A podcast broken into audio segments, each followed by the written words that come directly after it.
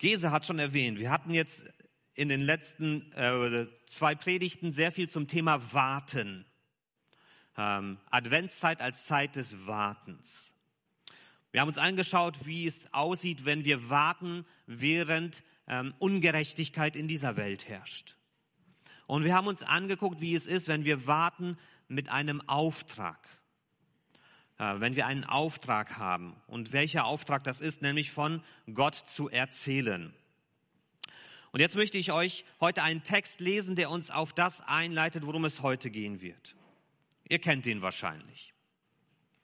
Aus Lukas, wo die Engel äh, den Hirten begegnen. In dieser Nacht bewachten draußen auf den Feldern vor Bethlehem einige Hirten ihre Herden. Plötzlich trat ein Engel des Herrn zu ihnen und die Herrlichkeit des Herrn umstrahlte sie. Die Hirten erschraken sehr, aber der Engel sagte, fürchtet euch nicht. Ich verkünde euch eine Botschaft, die das ganze Volk mit großer Freude erfüllen wird.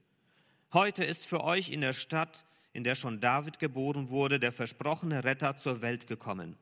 Es ist Christus, der Herr. Ich bringe euch eine große Freude, wie es bei Luther heißt. Das haben die Engel gesagt zu den Hirten.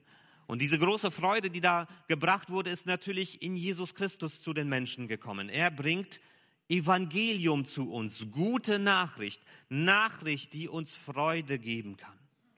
Nachricht, die uns Freude in unser Leben bringen möchte. 60 Jahre nachdem diese Engel da gekommen sind und nachdem Jesus geboren wurde, ungefähr 60 Jahre nach dieser Begegnung, schrieb ein Mann aus dem Gefängnis. Und er schrieb an eine Gemeinde. Und er schrieb auch etwas über diese Freude der guten Nachricht, die mit Jesus in die Welt gekommen ist. Und aus diesem Text, den ich gleich lesen werde, können wir etwas mitnehmen für uns. Darüber, mit welcher Grundeinstellung wir in dieser Wartezeit unterwegs sein dürfen. Wir sind weiter bei diesem Motto des Wartens. Aber mit welcher Grundhaltung wir unterwegs sein sollen. Und ich lese einen Text aus Philippa 4, die Verse 4 bis 7. Philippa 4, die Verse 4 bis 7. Paulus schreibt dort an die Gemeinde in Philippi. Freut euch zu jeder Zeit, dass ihr zum Herrn gehört. Und noch einmal will ich es sagen, freut euch.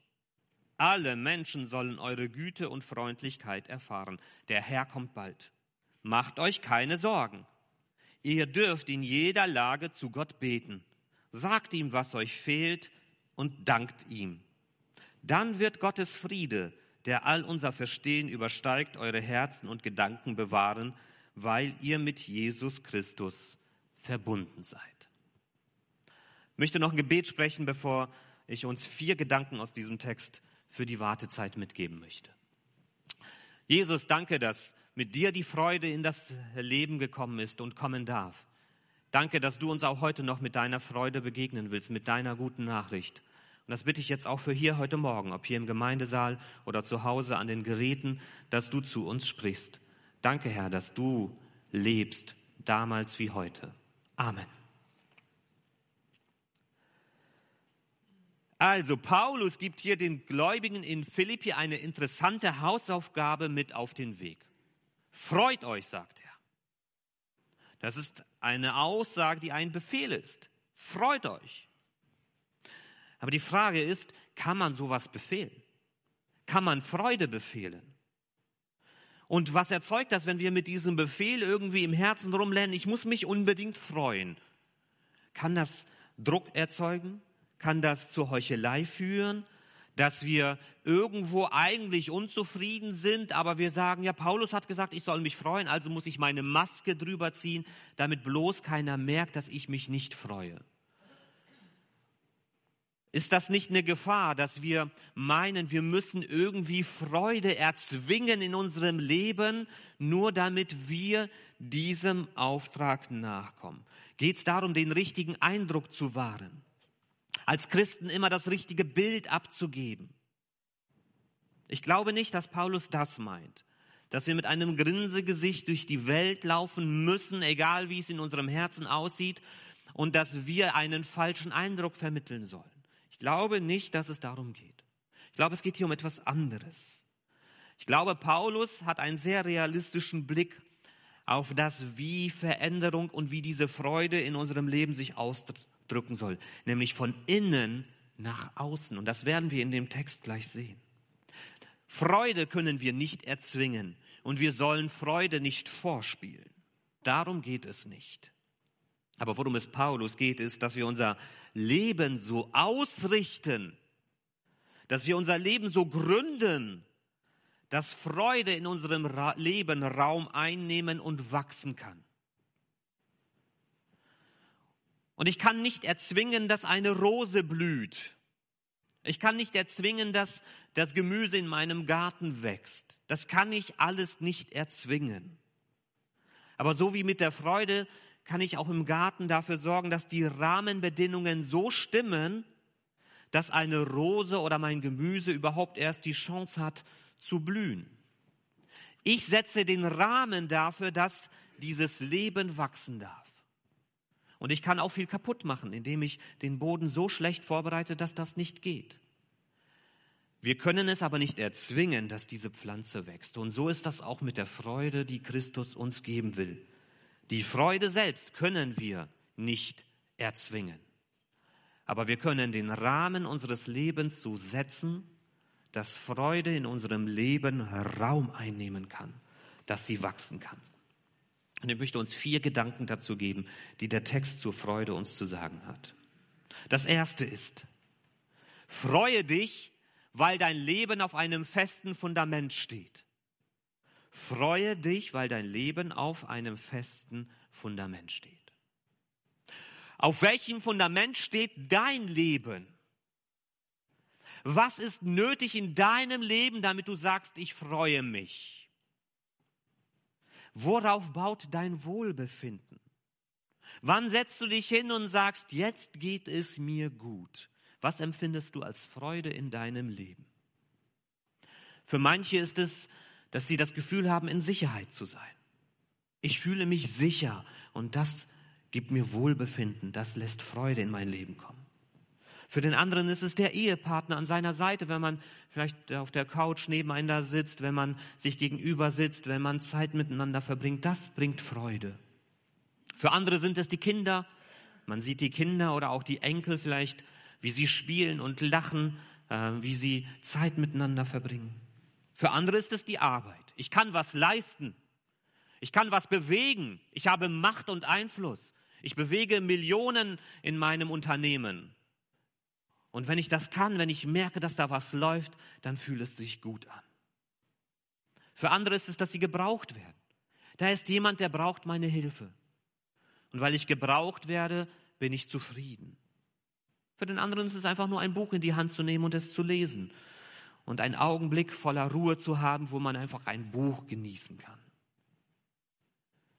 Worauf baust du dein Wohlbefinden? Was ist es in deinem Leben?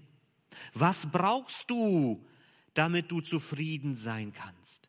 Was brauchst du, damit du Freude empfinden kannst? Wir haben jetzt ein Problem in unserem Leben. Wenn du anfängst, die Freude in den Dingen dieser Welt zu verankern, hast du das Problem. Das, was ich gesagt habe schon beim letzten Mal, es nur eine beständige Sache gibt, nämlich die Veränderung. Alles in dieser Welt verändert sich. Und das hat auch dann mit dem zu tun, worauf du deine Freude gründest und dein Wohlbefinden. Alles, worauf du in dieser Welt deine Freude verankern könntest, könnte jederzeit wegbrechen. Wenn du Sicherheit brauchst, dann kann Unruhe kommen und diese Sicherheit wegnehmen. Wenn du auf deinen Ehepartner baust, dann kann es zum Streit kommen und die Beziehung kann zerbrechen. Wenn du auf deine Kinder baust, dann kann es auch Zerbruch geben, auch zwischen Eltern und Kindern. Wenn du auf deine Arbeit baust, dann kann es sein, dass deine Arbeit dir genommen wird. Wenn du darauf brauchst, gebraucht zu werden, kann es sein, dass die Menschen, die dich einmal brauchten, an den anderen Tag sagen, ich brauche dich nicht mehr, ich will dich nicht mehr sehen. Wenn du deine Freude an Büchern und an anderen Dingen gewinnst, kann es sein, dass dir die Sehkraft verloren geht und dir das genommen wurde. Und was passiert dann mit dir? Was passiert dann mit diesem Wohlbefinden, mit dieser Freude in deinem Leben, wenn die Dinge wegbrechen, die du brauchst, um diese Freude zu empfinden? Ich glaube, wir erleben so viel Unzufriedenheit in den letzten zwei Jahren, neben den natürlich Herausforderungen durch die medizinische Seite, durch Corona auch deshalb, weil vieles weggebrochen ist, worauf Menschen ihr Wohlbefinden gebaut haben, woraus sie Freude gezogen haben. Und wenn wir dann in so einer Zeit sind, wo das, worauf wir eigentlich unsere Freude aufbauen, unser Wohlbefinden, wenn das wegbricht, wirkt es wie Hohn, wenn Paulus uns sagt, freuet euch. Freuet euch. Wie soll ich mich denn freuen? Wenn alles wegbricht, worauf ich meine Freude aufbaue.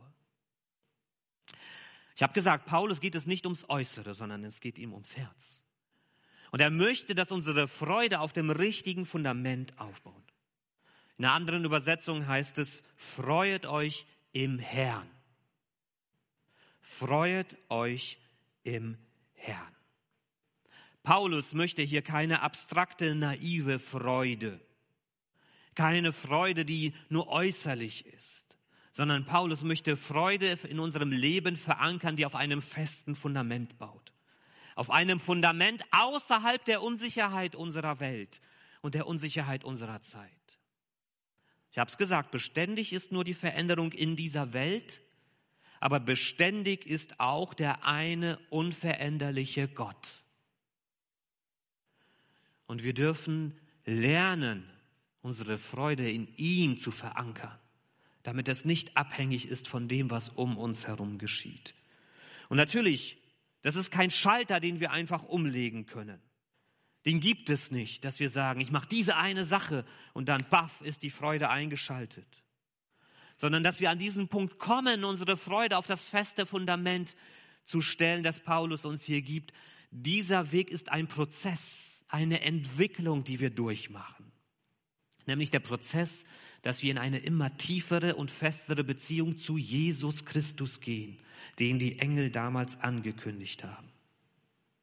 Und der Weg dazu, dass diese Freude, die Paulus uns hier zuruft, wirklich Besitz von uns ergreift, der Weg dahin ist, dass du deine Beziehung zu Jesus immer fester werden lässt und dass du dein Leben in Christus verwurzelst, im Herrn, in Jesus Christus. Das heißt, du wirst immer mehr sehen und verstehen, was es bedeutet, zu Jesus Christus zu gehören, wie es der Text hier sagt. Und wenn du das erlebst, zu begreifen, was es heißt, zu Jesus zu gehören, was es heißt, in ihm unterwegs zu sein, das verankert dein Leben auf einem sicheren Fundament. Und dann wird auch diese Freude in deinem Leben die Chance haben, unabhängig zu sein von den Umständen, die dein Leben umgeben. Freue dich, weil dein Leben auf einem festen Fundament steht. Das zweite ist, freue dich und bewege das Leben anderer Menschen durch deine Freude. Paulus schreibt, alle Menschen sollen eure Güte und Freundlichkeit erfahren. Alle Menschen sollen eure Güte und Freundlichkeit erfahren. Aber wer strahlt denn Güte und Freundlichkeit aus? Welche Menschen strahlen das aus? Ich habe euch mal drei Menschen mitgebracht. Ist so ein Mensch in der Lage, Güte und Freundlichkeit auszustrahlen? Wenn da tiefe Trauer ist, wenn das ganze Leben bestimmt ist davon, dass wir traurig sind über etwas, was in unserem Leben passiert ist? Kann dieser Mensch Güte und Freundlichkeit ausstrahlen? wenn da Wut ist, wenn da jemand richtig sauer ist, geladen ist und diese Wut sich nach außen dringt, das Gesicht verzehrt, strahlt das Güte und Freundlichkeit aus? Oder ist so ein Mensch in der Lage, Güte und Freundlichkeit auszustrahlen? Wenn jemand ruhig und entspannt ist, Wenn jemand einfach, wie man so schön sagt, in sich ruht. Aber ich glaube nicht, dass es ein in sich ruhen sein soll. Da werde ich gleich noch zu sprechen kommen. Wir Menschen sind wie kommunizierende Röhren. Ich weiß nicht, ob ihr das kennt. Habt ihr vielleicht im Physikunterricht mal angeschaut? Wenn ihr in so einer Röhre Wasser einfüllt, dann wird am Ende in all diesen Röhren der gleiche Wasserstand sein. Das gleicht sich aus. Das benutzt man dann zum Beispiel für äh, bestimmte Modelle von Wasserwagen, die sowas benutzen, um äh, Niveauunterschiede zu messen. Wir Menschen mit unseren Gefühlen sind auch solche kommunizierenden Röhren. Vielleicht nicht in dieser automatisierten Form, wie es im Wasser passiert, so dass es sofort ist. Aber wir färben unsere Gefühle aufeinander ab. Wir beeinflussen uns in unserer Gemütslage. Und wenn du umgeben bist in einem Umfeld von Nörglern, von Hetzern, von Miesepetern, dann wird dich das prägen. Deshalb sagt uns Psalm 1, begib dich nicht dort, wo die Spötter sitzen, weil das Spotten auf dich abfärbt. Wenn du aber in einem Umfeld bist, wo entspannte, fröhliche und freundliche Menschen sind, dann wird das auch auf dich abfärben. Nicht automatisiert, natürlich nicht hundertprozentig wie bei dem Wasser, aber es wird dich beeinflussen. Und es wird Auswirkungen auf dich haben. Und das, was wir lernen dürfen, ist, dann in die Gegenbewegung zu gehen. Wenn ich merke, dass dort Menschen sind, die mich runterziehen. Dass ich das Leben der anderen bewege. Dass ich zu diesem Wasser bin, das andere mit ins, äh, in die Bewegung versetzt. Dass wir andere nicht runterziehen, sondern aufbauen. Dass wir erfrischendes Wasser ins System geben. Wer traurig, wütend oder ängstlich ist, ist kaum in der Lage, anderen Menschen mit Güte und Freundlichkeit zu begegnen, weil man so viel mit diesen ganzen Gefühlen beschäftigt ist. Je mehr aber und je fester du in Gott Sicherheit hast für dein Leben, und diese Freude in deinem Leben Raum gewinnt, umso entspannter kannst du sein, umso ruhiger kannst du sein und kannst dann anderen Menschen mit Güte und Freundlichkeit begegnen. Wenn du in Gott ruhst und in Gott Sicherheit gewinnst, wenn du Freude im Herrn hast, wie Paulus da sagt, kannst du das auch an andere weitergeben. Und je fester du verankert bist, umso mehr kannst du das Leben der Menschen in deinem Umfeld positiv beeinflussen und bewegen. Dann erzeugen wir eine positive Welle des Aufbauens, der Freundlichkeit und Güte. Und was diese Welt umso dringender braucht, je mehr wir vielleicht in unsichere Zeiten unterwegs sind, sind Christen, die fest in Christus verankert sind, die nicht in sich ruhen, sondern in Christus ruhen und die diese Kraft und Freude aus Christus gewinnen und dann mit Güte und Freundlichkeit andere Menschen bewegen können, beeinflussen können. Alle Menschen sollen eure Güte und Freundlichkeit erfahren. Freue dich und bewege das Leben anderer Menschen durch deine Freude. Das Dritte. Freue dich, weil du die Last deines Lebens mit Gott teilen kannst. Der Herr kommt bald, macht euch keine Sorgen. Ihr dürft in jeder Lage zu Gott beten. Sagt ihm, was euch fehlt und dankt ihm. Ich habe hier aus dem Vers 5 das mit rausgenommen, der Herr kommt bald. Der Text hier sagt, der Herr kommt bald in einer zeitlichen Form. Das kann aber auch bedeuten, die wörtliche Übersetzung ist, der Herr ist nahe. Das kann sowohl zeitlich als auch räumlich gemeint sein. Und vielleicht spielt Paulus genau mit dieser Doppelbedeutung. Der Herr ist nahe. Auch wenn du ihn nicht sieht, siehst. Er ist dir schon nah. Und du spürst es, wenn du dich auf diesen Jesus einlässt, dass er nah ist. Und weil er dir nahe ist, nicht weit entfernt, nicht weit weg, weil er dir nahe ist, kannst du mit deinen Sorgen zu ihm kommen. Du kannst sie ihm abgeben, er hört sie, er nimmt sie auf. Jeder von uns hat Sorgen in seinem Leben. Die kommen und die gehen. Das können wir nicht beeinflussen. Aber wir können beeinflussen, wie viel Raum wir diesen Sorgen im Leben geben, wie sehr sie uns beherrschen. Und wenn wir an Sorgen klammern und festhalten, kann das ein Zeichen für mangelndes Vertrauen sein. Ich lese mal einen Text aus Matthäus 6. Jesus selbst sagt das. Macht euch also keine Sorgen und fragt nicht, was sollen wir essen, was sollen wir trinken, was sollen wir anziehen. Denn um all das geht es den Heiden. Euer himmlischer Vater weiß, dass ihr das alles braucht. Sorgen kommen und gehen. Aber das, was wir lernen dürfen als Christen, ist, dass wir diese Sorgen nicht ignorieren und wegdrücken, sondern dass wir uns ihnen stellen, aber sie auch bewusst wieder weitergeben.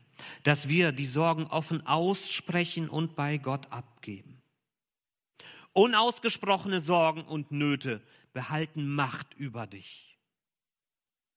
Wenn du diese Sorgen und Nöte aber aussprichst, wenn du sie benennst und wenn du sie dann bewusst bei Gott abgibst, gewinnst du die Macht darüber wieder zurück, weil die Macht Gottes in deinem Leben wirkt. Und gleichzeitig entlastest du dich auch deshalb davon, vor allem bei Dingen, die du nicht kontrollieren kannst. Wir machen uns oft so viel Sorgen über Sachen, die wir nicht in der Hand haben. Und das, was du nicht in der Hand hast, was du nicht beeinflussen kannst, das gib bei dem ab, der die Macht hat, Dinge zu beeinflussen. Gib sie ab bei deinem Vater im Himmel, der die Macht über alles hat. Du darfst es lernen, ihm anzuvertrauen, mit ihm zu teilen. Und dann darfst du lernen, und auch das ist ein Prozess, zu erleben und zu vertrauen darauf, dass Gott es gut mit dir meint. Und dass Gott gute Pläne für unser Leben hat. Auch wenn wir nicht immer, wenn wir drinnen sind, verstehen, was das gerade soll. Und dass er es gut und richtig machen wird. Und das darf uns auch Entlastung geben. Das kann uns Kraft geben und das kann uns Freude in unser Leben hineinlegen, weil du die Last deines Lebens nicht alleine tragen musst, sondern mit Gott teilen kannst. Vor allem die Dinge, die du selbst nicht beeinflussen kannst. Und der vierte Punkt. Freue dich, weil Gott dir seinen Frieden ins Herz legt. Dann wird Gottes Friede, der all unser Verstehen übersteigt, eure Herzen und Gedanken bewahren, weil ihr mit Jesus Christus verbunden seid. Vielleicht fragst du dich, wie soll das funktionieren mit dieser Freude? Ich kann das nicht verstehen. Ich weiß nicht, wie das klappen soll und ich habe nicht den Mut, mich darauf einzulassen. Ich weiß nicht, ob das mit diesem Jesus wirklich alles so stimmt. Und wie soll das überhaupt gehen, dass ich irgendwie auf diesen Jesus vertraue und dann kommt Freude in mein Leben hinein? Wie soll das gehen? Paulus macht klar, wie das genau funktioniert, bleibt ein Stück weit ein Geheimnis. Er sagt hier, der Friede Gottes übersteigt unser Verstehen. Woher du diesen Frieden hast in einem Moment von tiefer Verunsicherung, Woher du diesen Frieden hast, wenn du eigentlich dir Sorgen machen müsstest.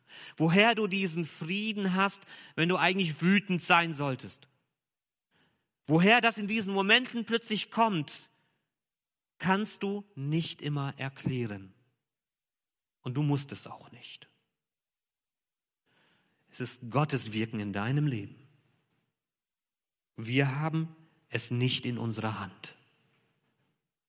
Wir können keine Formel herauskopieren, wie im Computer dann und wieder einsetzen, sondern das ist etwas, was wir nicht im Griff haben, dass dieser Friede in unser Leben kommt.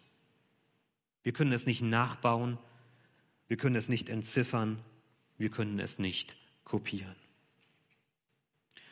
Und das ist eben auch eine Voraussetzung, wie schon im letzten Punkt, dafür, dass wir Freude haben können und Frieden in unserem Leben, dass wir anerkennen und dass wir annehmen, dass gewisse Dinge außerhalb unserer Verfügung stehen, dass wir nicht selbst alles in der Hand haben und dass das auch okay ist.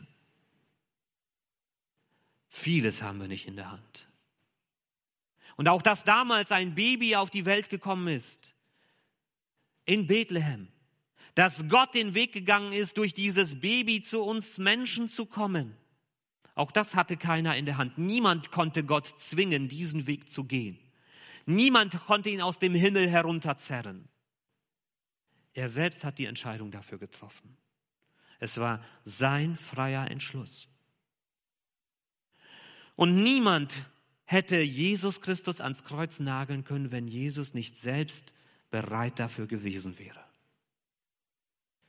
Er hat nie die Kontrolle über sein Leben verloren. Und dass er ans Kreuz gegangen ist, war sein freier Entschluss.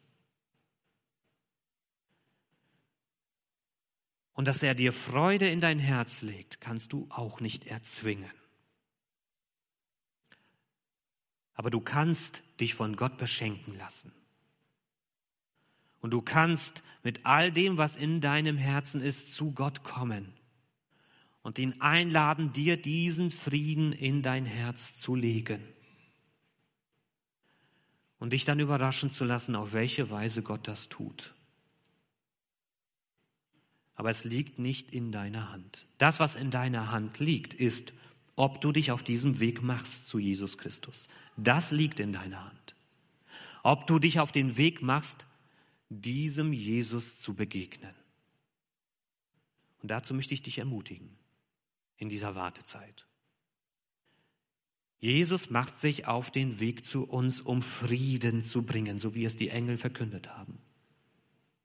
Mach du dich auf den Weg zu Jesus, um diesen Frieden in Anspruch zu nehmen. Freue dich, weil Gott dir durch Jesus Christus seinen Frieden ins Herz legt.